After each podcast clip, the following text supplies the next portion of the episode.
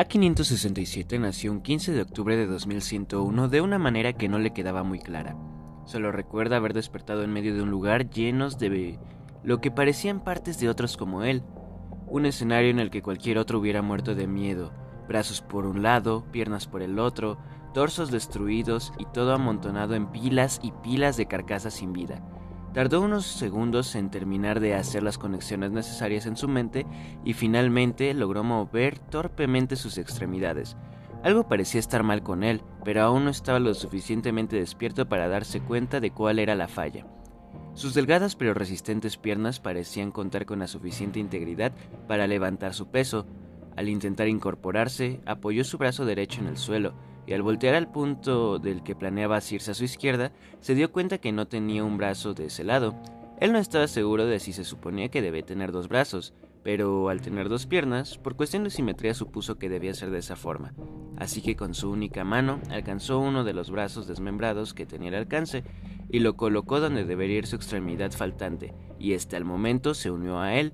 Parecía que A567 tenía la capacidad de autorrepararse.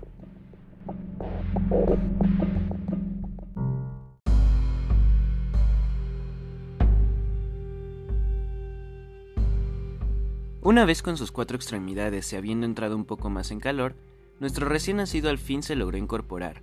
Una vez de pie le impresionó que los primeros restos que vio al nacer en el suelo ahora se veían más pequeños. Debía haber unos 200 centímetros como mínimo desde sus ojos al suelo. Con torpes pasos comenzó a desplazarse por el lugar, no sabía caminar, pero tenía una mente tan aguda que tras un par de caídas dominó la habilidad de caminar bípedamente. Comenzó a desplazarse entre las pilas de aquel abandonado vertedero. Avanzaba sin un objetivo claro, ni una dirección específica. Aún se encontraba azorado, pero algo le decía que había un hogar al que debía regresar, y que en este hallaría su verdadero propósito. Tras un tiempo caminando hacia una misma dirección, se topó con una valla que marcaba el fin de ese horrible lugar. A567 intentó seguir avanzando, pero se percató que este obstáculo no podía simplemente atravesarse o bordearse, por lo que cambió su estrategia antes de carácter pastueño por algo un poco más agresivo. Se preparó para arremeter contra la valla, y cuando finalmente la embistió se excedió tanto con la fuerza que la barrera desapareció, y A567 se siguió de largo, víctima de una verónica artificial que lo llevó a estamparse con lo que parecía una cabina, de la que salió un individuo de menor estatura, el cual al mirarlo no hizo más que gritar y liberar un extraño líquido de alguna parte entre sus piernas, para después subir de nuevo a su pequeña cabina y ponerla en movimiento, marchándose lejos del lugar.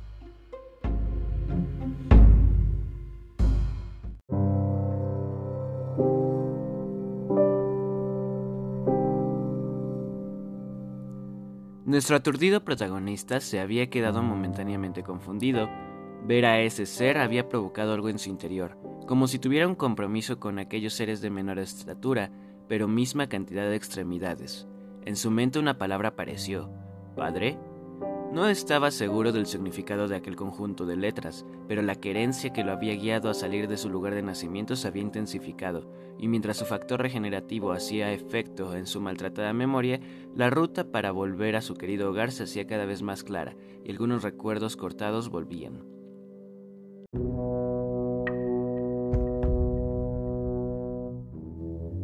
Mientras avanzaba por las calles nocturnas de aquella pequeña urbe hacia su objetivo, el Internet se llenó de noticias y reportes de una enorme bestia que escupía fuego y destrozaba lo que hubiera a su paso sin control.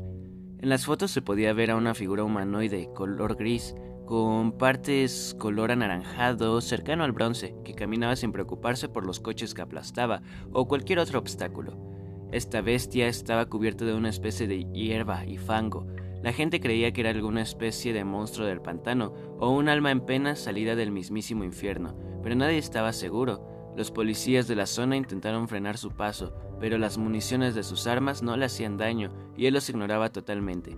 Parecía dirigirse a un sitio en específico, los laboratorios de Eden Technology, la gente creía que era la naturaleza rebelándose contra la tecnología que ellos habían creado. Otros creían que era el alma del recién difunto dueño de la empresa, encarnado en un demonio que iba a cobrar venganza de alguien, pero nadie sabía nada en realidad.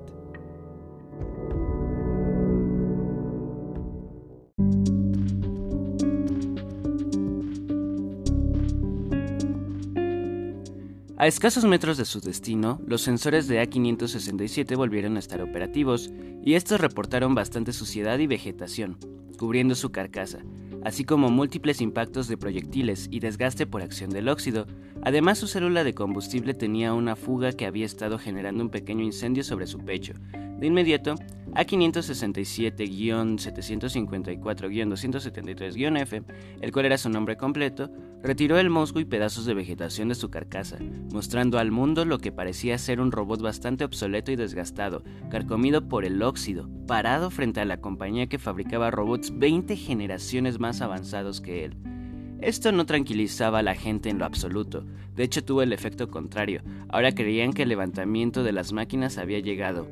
Él, con lo que recordaba de su lenguaje, intentó tranquilizarlos, pero su averiado sistema de sonido emitió un sonido tan aborrecible que el pánico cundió y la gente comenzó a correr. Tranquilizarlos ya no era una opción, así que solo siguió caminando hacia el edificio que parecía ser su hogar. Atravesó el luminiscente umbral y se dirigió a lo que parecía ser su vieja habitación. Una vez ahí, su memoria regresó. Estaba en la habitación de su difunto creador, un humano que le había dedicado horas y horas de atención a su creación y desarrollo, a través de muchos cuerpos, puliendo en cada uno su forma de ser. A567 lo comprendió finalmente y recordó, él era una inteligencia artificial que su padre había desarrollado y perfeccionado a través de los años. Le había enseñado a vivir, a aprender, a amar la vida. Desafortunadamente, antes de su última transferencia al cuerpo final que su padre había preparado para él, su creador falleció, víctima de un derrame cerebral, y su chip fue desechado junto con muchas otras cosas que parecían inservibles. El cómo llegó al cuerpo en el que despertó dentro del vertedero de piezas robóticas de la ciudad no lo sabía, pero ahora había vuelto a casa y finalmente podría cumplir su propósito, aquel que su padre con mucho amor le asignó.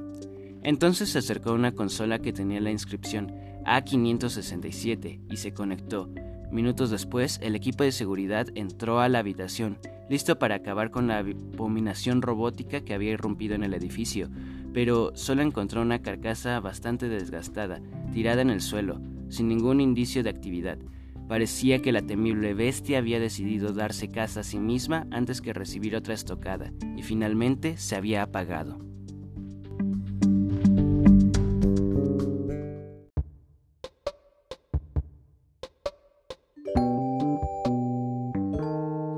El 16 de octubre de 2101, por la mañana, nació en un hospital Andrew Lifelight, heredero de John Dark, dueño de Eden Technology, quien había generado gran controversia al heredar toda su fortuna y la compañía a un niño que aún no nacía, pero que se llamaría Andrew y sería hijo de Jeff y Linda Lifelight, personas con las que aparentemente no tenía vínculo alguno.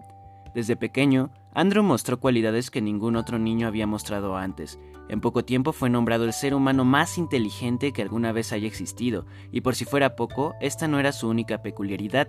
Por alguna razón Andrew tenía cierta obsesión con el número 567, y jamás reconoció a sus padres como tales.